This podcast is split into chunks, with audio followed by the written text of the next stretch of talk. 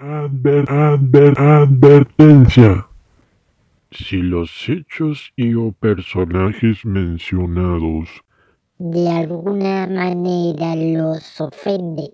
les causa ira descomunal o los deprime en un vaso de whisky, les informamos que Ese es el propósito. este programa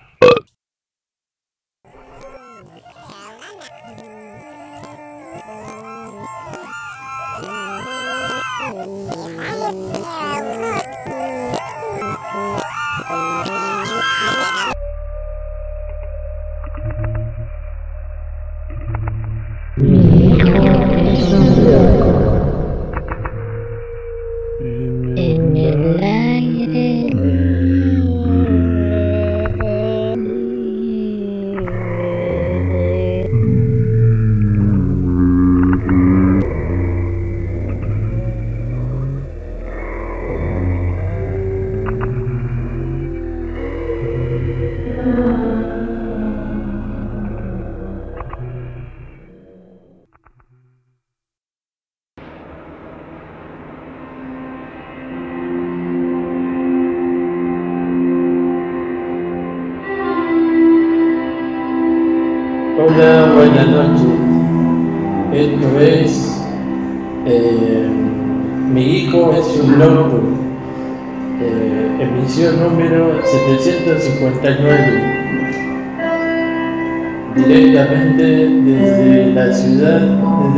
milagros.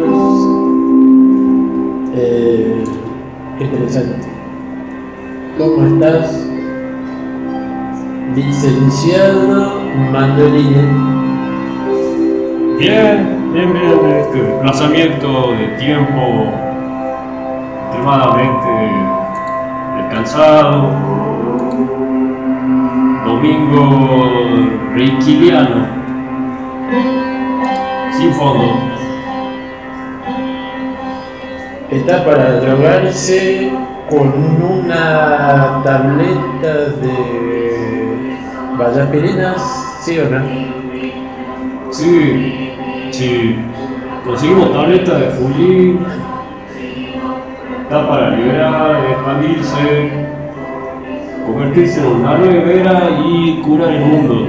Si vos te drogás con una tableta de Fuji, eh, te podés convertir en esas mariposas así marrones que no se sabe qué porongas son, esas que están así se pegan. que su único objetivo es pegarse en la pared.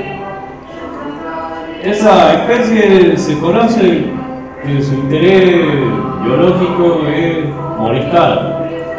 Molestar, molestar Y molestar. al motoquero que, que se traga varias así, cuando va por la ruta.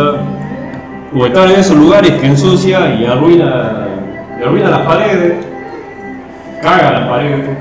Caga, esa- Hola. esas mariposas cagan.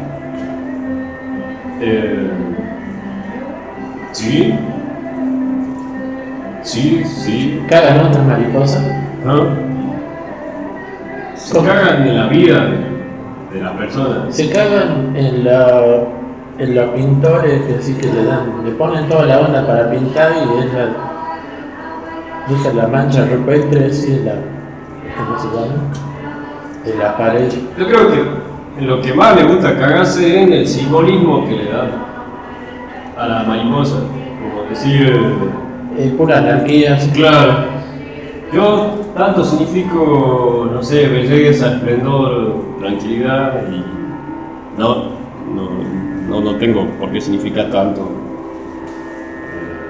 Quiere romper con el estereotipo de una mariposa que es amable, que amena. No, realmente ro- quiere romper, quiere salirse de todo. Después de esta reflexión tan interesante, vamos a escuchar otra reflexión más interesante desde un ámbito más interesante. La banda desde la ciudad de Río de Janeiro, Chocate Moleto. Eh, ya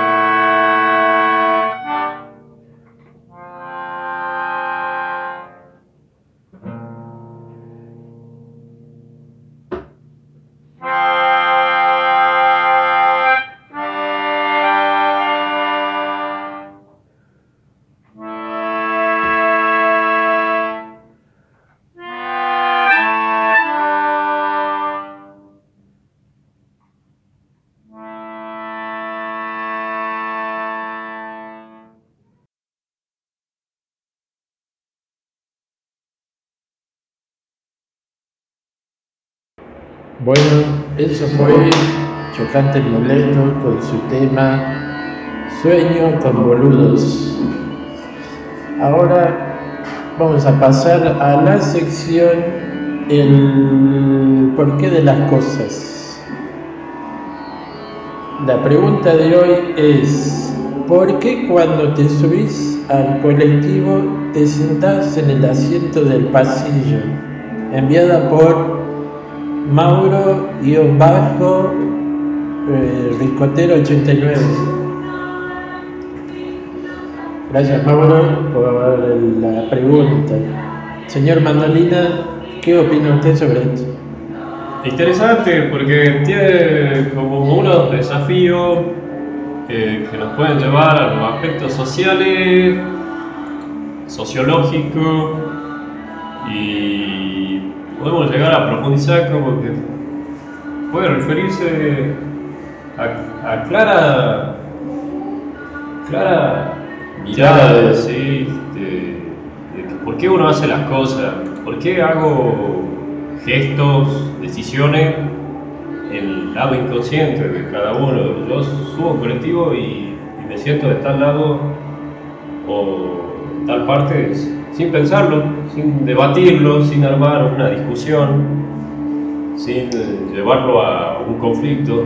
Un conflicto es cuando vos te subís al asiento, a ese asiento doble y te, te, sentían, te sentás en el pasillo y se te para la doña al lado y como diciendo, mirándote así medio reo, como diciendo, che, este, el asiento de al lado está vacío, déjame pasar así, pero como que no se animan y ahí se arma toda una, una, ¿cómo te dijiste recién?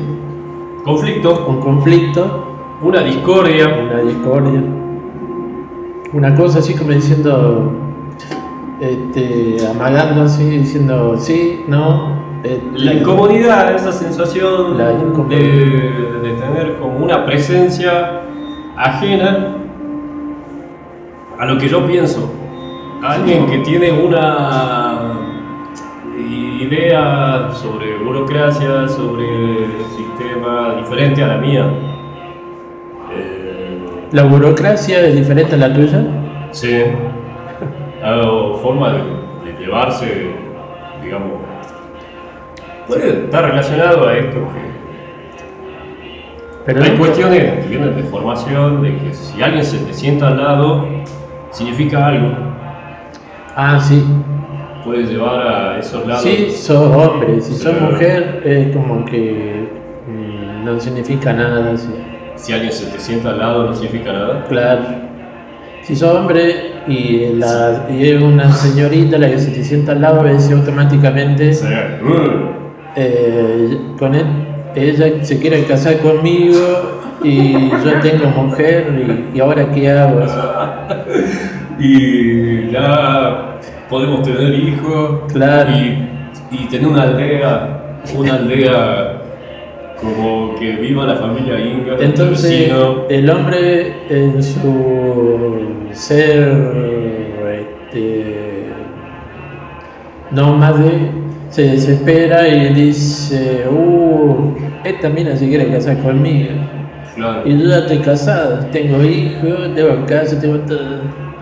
Entonces se desespera en unas en una gota de sudor de su frente y eh, pega un brinco en el asiento desesperado y toca el timbre y se baja del colectivo.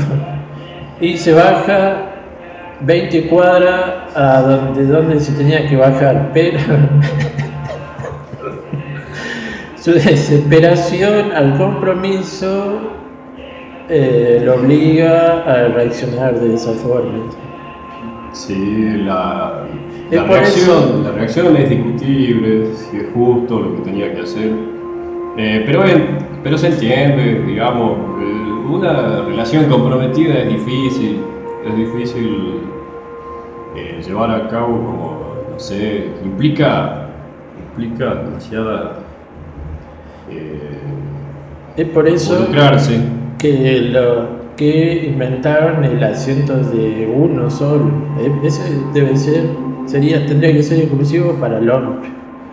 Sí, esto, esto hubo una investigación en la década del 70 en que se juntaron un grupo de analistas terapéuticos, psicológicos, el terapeuta sí, amansadores de caballo. John Volcado y su hermano Víctor Volcado. Sí, se juntaron a hacer estudios eh, psicosociológico, patológico sobre el transporte público. Cómo nos afecta día a día, aparte de la búsqueda de la sombra, porque creo que uno el- elige izquierda o derecha según la hora del día. Si es de mañana, es hacia el oeste, Ajá. porque no da el sol. O sea que, digamos, No te va a dar el sol. cuando subí al colectivo tenía que subir con una brújula Sí.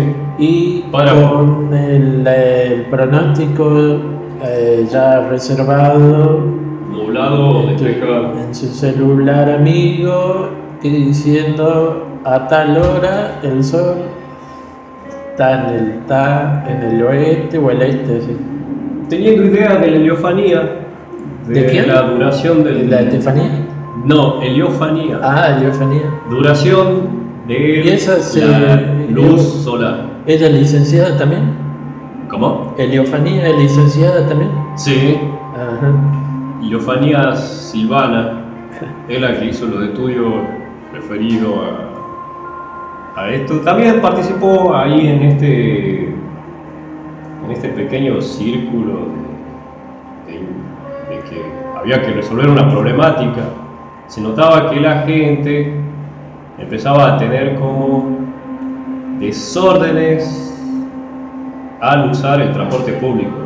Muchas horas de viaje. Ah. Pero igual es un riesgo, ¿no? Sentarse en el asiento del pasillo porque, como todos sabemos, el, la- el colectivo te da somnolen- somnolencia. somnolencia. Entonces, si venís del boliche amigo y te sentás en el pasillo de- del asiento, te podés, en, una, en un descuido, te podés dormir y te vas de jeta a la- al, al piso. O en su, en su otro caso, te abalanzas hacia tu derecha en el hombro de tu compañero y o, o si tenés suerte, mucha suerte, de tu nueva compañera. Sí, eso significó nuevo vínculo, eh, vínculo acelerado que producía el uso del transporte público. Terminaba instalando situaciones de mucha intimidad con eh, gente desconocida.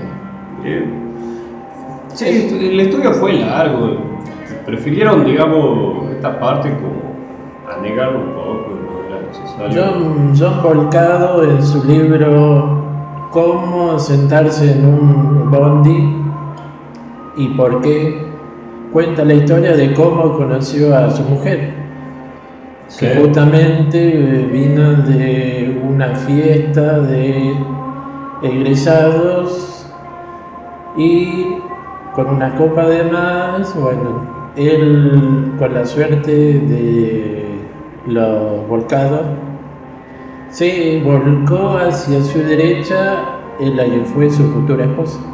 Sí. Eh, en eso notaron una conexión. Es Que- como, es como la vida, o sea, tenés, te puede pasar dos cosas. Una, te podés volcar hacia la derecha y conocer el amor de tu vida. U otra, te volca a la izquierda y te dan con la jeta con el piso y te, salen todos los dientes y eh, mucha sangre.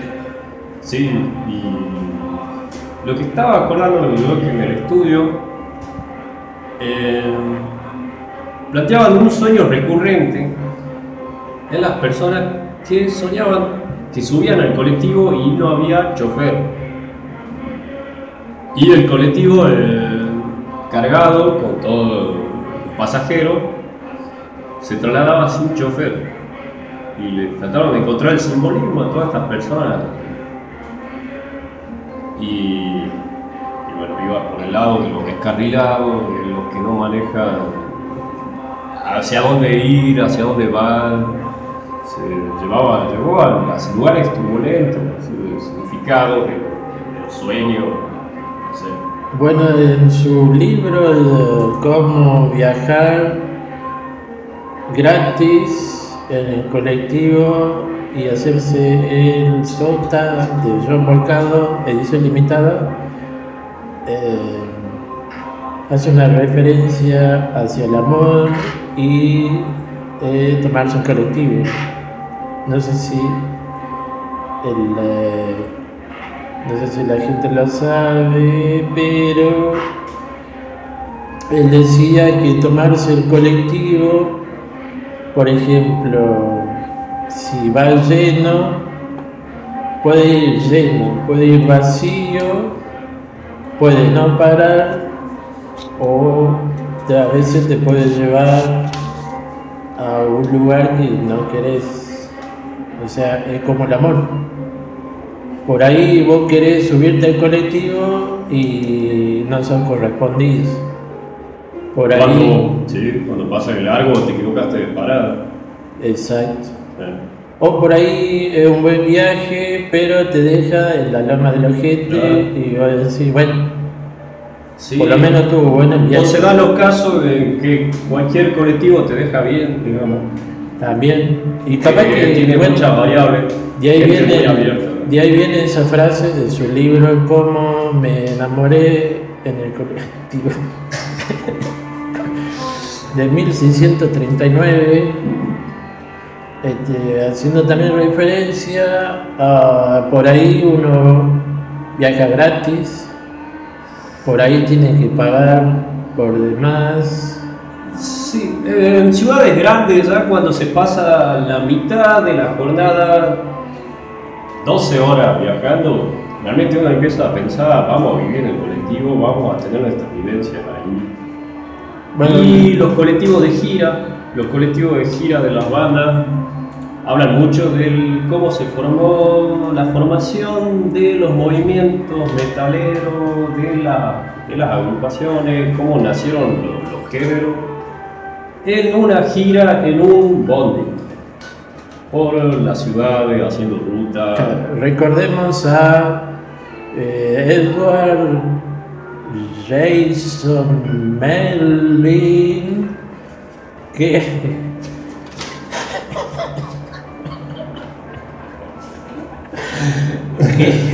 sea, Que- era humorista, era por eso provoca la risa esa de cada. Sí. Que tuvo su familia entera en un colectivo. No quería hacer referencia a que, eh, por favor, usted tiene la enfermedad Sí. puede reír sin control. Eh, Realmente está sufriendo. No, es es emocionante porque él eh, la conoció a la mujer en el colectivo desde Ciudad de Milagro a Cerrillos y él tuvo toda su familia ahí, tuvo tres hijos y después tuvo nietos y todo en ese transcurso del viaje. Tuvo su vivencia más fuerte. Tuvo su vivencia y después se tuvo que bajar y bueno, se tomó otro colectivo para volver y ya se, y de ahí eh, siguió viviendo la vida en los colectivos. Es por eso que por ahí uno lo, uno lo puede ver en la parada con toda su familia del 6A. Y bueno, esta es su vida. Vivir en un colectivo. Vivía, eh, claro, así se llama el vivencias muy vividas en el colectivo. Así se llama su blog en internet, Mi vida es un colectivo, y él bueno, ya saca la plata para. Él come, hace su necesidad, todo arriba del colectivo. Del 6A. Sí, una vida en movimiento, dinámica, dinámica, basándose en velocidad. Traigamos la película esta máxima velocidad, les recuerdo. No poder bajar de 80 kilómetros por hora. Sí. Era- en ese colectivo iba Cortázar, Ajá. que en esa vivencia de velocidad escribe su cuento, conocido por ahí por los intelectuales, Sí. en que se enamora del reflejo de, De su sombra. de la pasajera que iba al frente, Ah, de la pasajera. que realmente tiene contacto con el reflejo en el espejo del asiento, Ah, en gente. cuenta de, Del mismo. de su pasajera que era una desconocida. No Ah. arbitraba, no conocía nada. Pero Él enamora. actúa en esa película. Sí, Ajá. ahí hace amistad con Sandra Bullock. Mm. Después tienen un musical que, que es poco conocido por esas cuestiones de que no estaba muy adelantado a la época. Sí. El, ¿Cómo se llama el musical? Eh, te rasco y yo me rasco Sí. y nos rascamos. Y nos rascamos. mo- eh, y después está la, la remake que se llama Me rasco y. y así. Trayendo esta historia del colectivo, tengo un documento acá encontrado eh, en estas cuestiones de la internet oculta.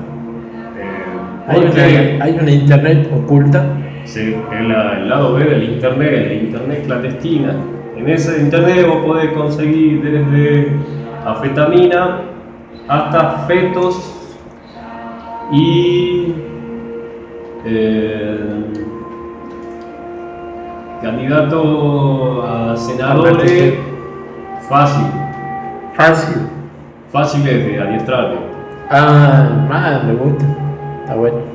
Este documento, paso a leerlo. A ver.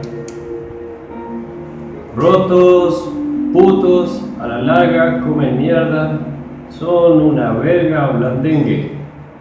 Comen acá, todos una poronga plácida, váyanse a cagar mamilas. El mundo tendría que eyacular sobre ustedes. Le dieron mariconeada densa, tan malitos. Y vos, choto muerto, metete la baqueta en el culo. Son como putas vacilantes, oh, oh, oh, ¿dónde está la guita? Y vos, rulito pecho frío, cáguese muriendo, mal cogido por unos productores. Eh, esta a la balada densa, chupala, gira chota, colombianos del orto. Eh, esta es una carta que escribe Dave Mustaine Momentos de bajarse del colectivo cuando lo despiertan a la madrugada para decirle vos está fuera de la banda. Dave Mustaine. Y expresa toda su ira en este documento que después conocemos como eh, una rama del metal, speed metal, que, que larga una escupida alguien que forma una banda dirigida directamente a odiar a otra. Es verdad, ¿no? Y un sonido real, un sonido más real, sí. Eso se podría decir echado de un colectivo. echado de un colectivo, se podría, se podría haber llamado la banda. Sí. Me echaron, me bajaron del bondi Echado de un colectivo. por bichi, por desequilibrado emocional. Y es por eso que vamos a escuchar no eh, la banda de Mustaine, sino la banda de eh, la hermana de Dave Mustaine, que se llama Carla Ca...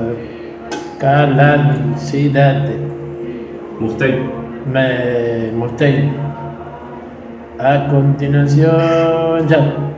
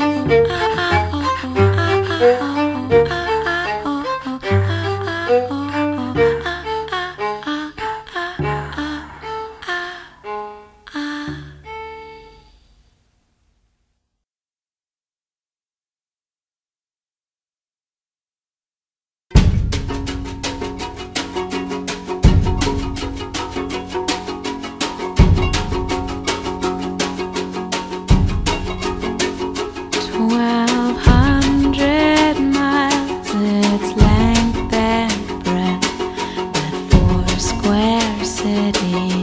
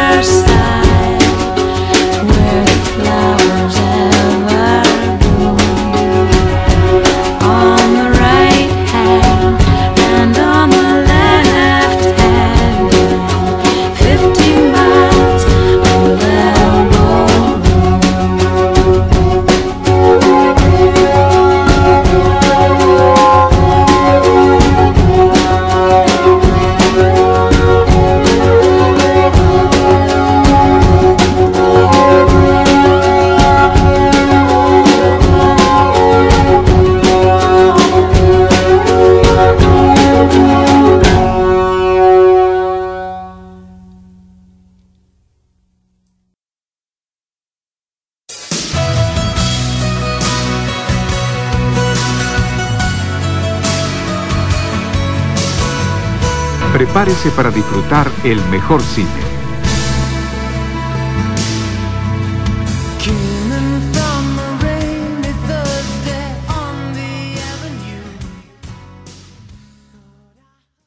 Señores padres, se informa que la siguiente película contiene lenguaje adulto, escenas de violencia y escenas de desnudez.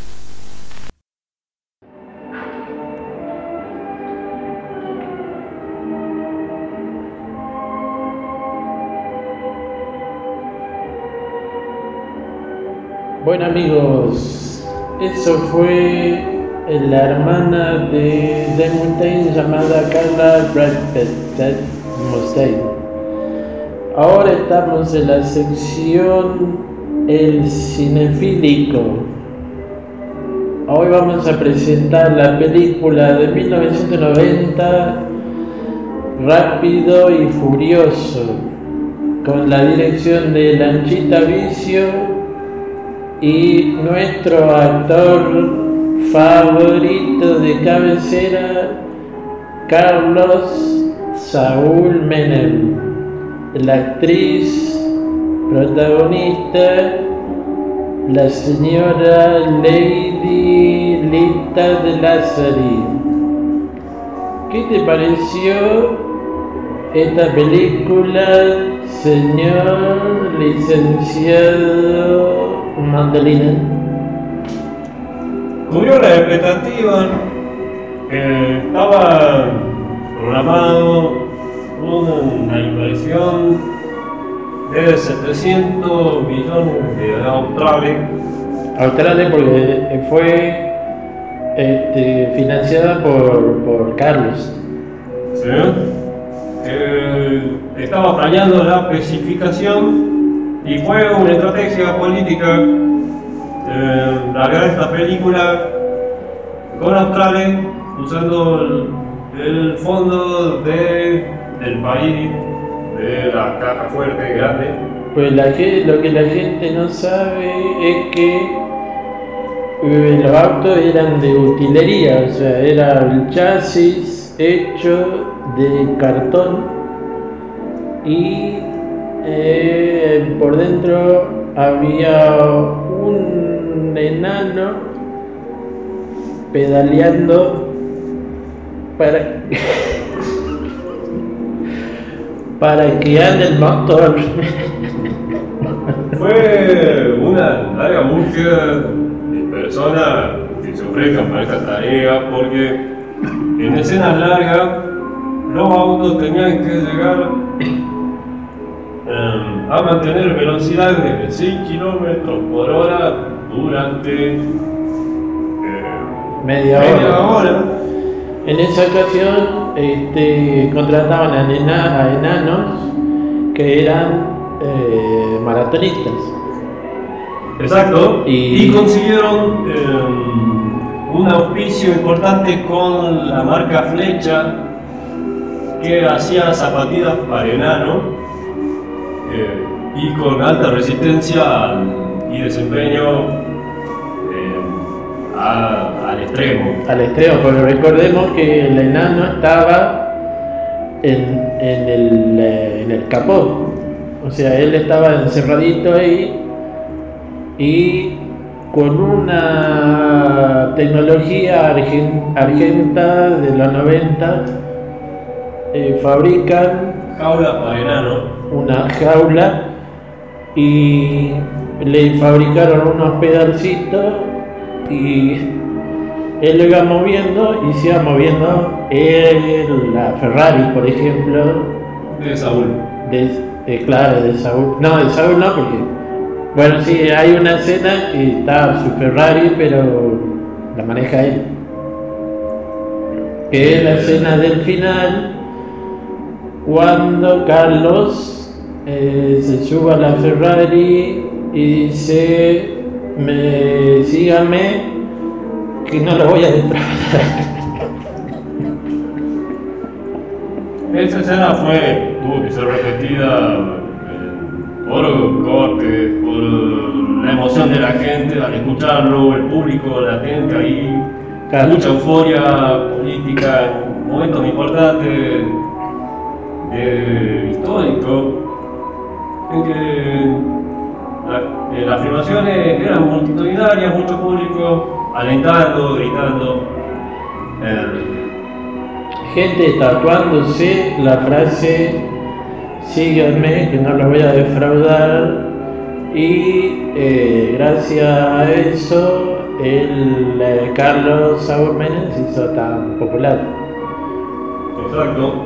Eh, vendían remeras, todo el merchandising con la frase síganme que no lo voy a defraudar y así eh, esa frase la repitió eh, hasta el hartazgo, hasta que la gente se dio cuenta que era solamente una parte del guion.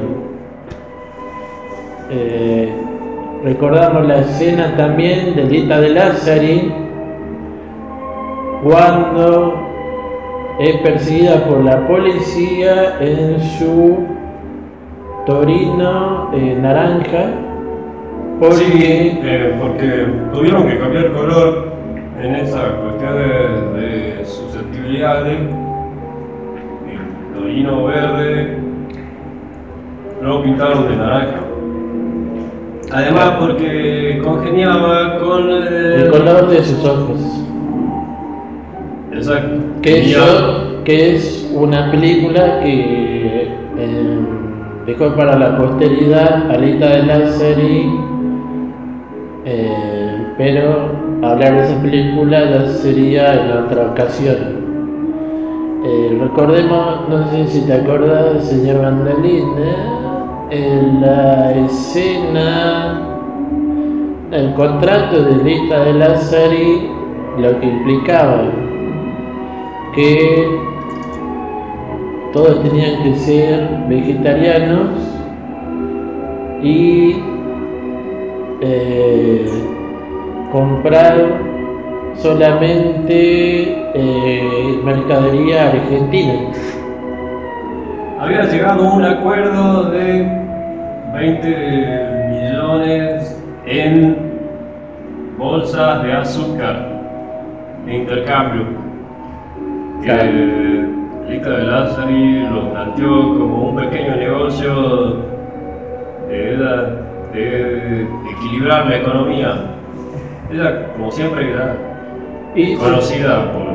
Y sus empanadas, eh, las empanadas tan famosas de Lázari que vendían en Plaza 11 eh, ella misma con su marido Robert Duval en el año 1999. De- Fue, fue muy criticada. fue muy criticada la película, sí.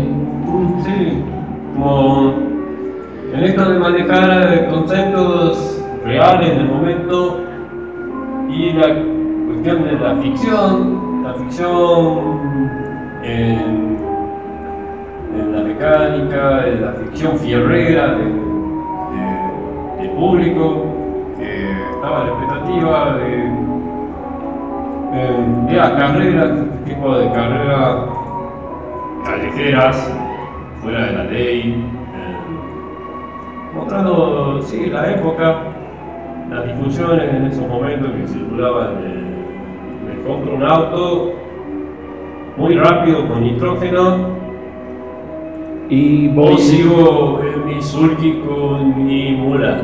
y voy a los pedos por la avenida de San Martín, esquivando a, la velocidad de 280 km por hora eh, todos los colectivos, los baches, la gente que va caminando por la calle y eh, al señor del tránsito, como la escena de la segunda película, Rápido y Furioso, eh, el regreso de Carlos. Sí, nadie puede discutir que tan, eh, tan Tan criticada, se entrar en un círculo vicioso de no iba a poder salir. De la resonancia magnética. de, de que hicieron eh, hasta, la, hasta el lanzamiento número 50 de Rápido y Furioso. Sí. Hay un libro, hay libros, ¿Cómo? juegos, ¿Qué marcan? patinetas. Marcan como que no tiene límites. Podemos hacer Rápido y Furioso hasta los años 50.000, no, no tiene límite la película, es mucho, mucha, mucha, mucha línea, mucho guion para una, dos horas. Y seguirá saliendo Rápido y Furioso cada dos años. Eh, acomodándose a los tiempos, Ese es a el- la tecnología. Ese es el mandato que firmó Carlos Saúl, que dijo, bueno, yo soy presidente Decretó un Rápido y Furioso cada dos y años. decretó el Rápido y Furioso cada dos años. Recordemos, eh, señor Mandolina, el nombre de la película Rápido y Furioso, por qué el director Lanchita Vicio le puso ese nombre. No quise entrar en obviedades. Eh, Si maneja un auto, ¿cómo lo maneja? Rápido. Y Furioso. Y si te cortaron la luz, furioso. Yo tenía entendido que le habían puesto, que él le puso ese nombre porque ese era su apodo. Rápido y furioso, le decían al querido Lanchita Bici. Pero eh, después se cambió el apodo por Lanchita porque le pintaba usar vincha en invierno. Eh, bueno, eso fue todo por hoy. Ahora vamos a escuchar a continuación el soundtrack, el main theme, el tema principal, el tema más famoso de la película Rápido y Furioso, eh, señor Mandolina, ¿cómo se llama el tema? Eh, Lili Malone. Lily Malone. Bueno amigos, eso fue todo. Eh, yo lo despido y le digo, váyanse a la vida y vívanla con armonía. Chao.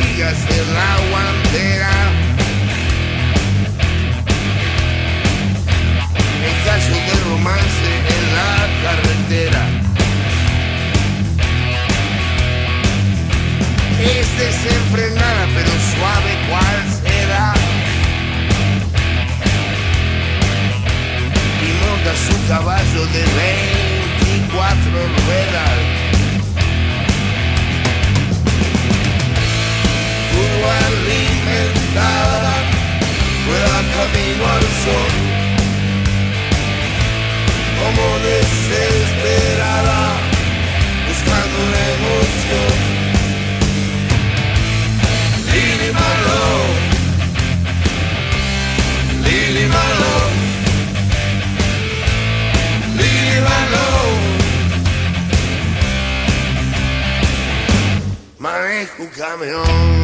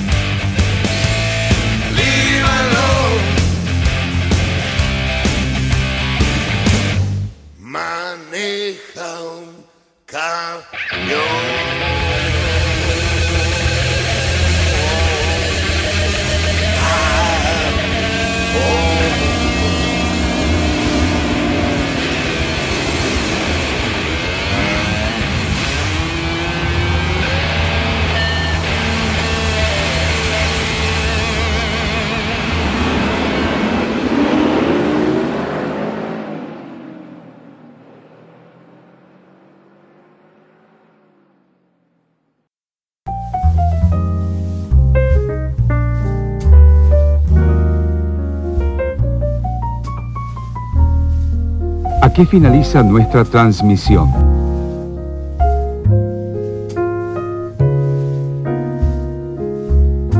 Luego, el agujerito sin fin. Muchas gracias. Pasen ustedes muy buenas noches.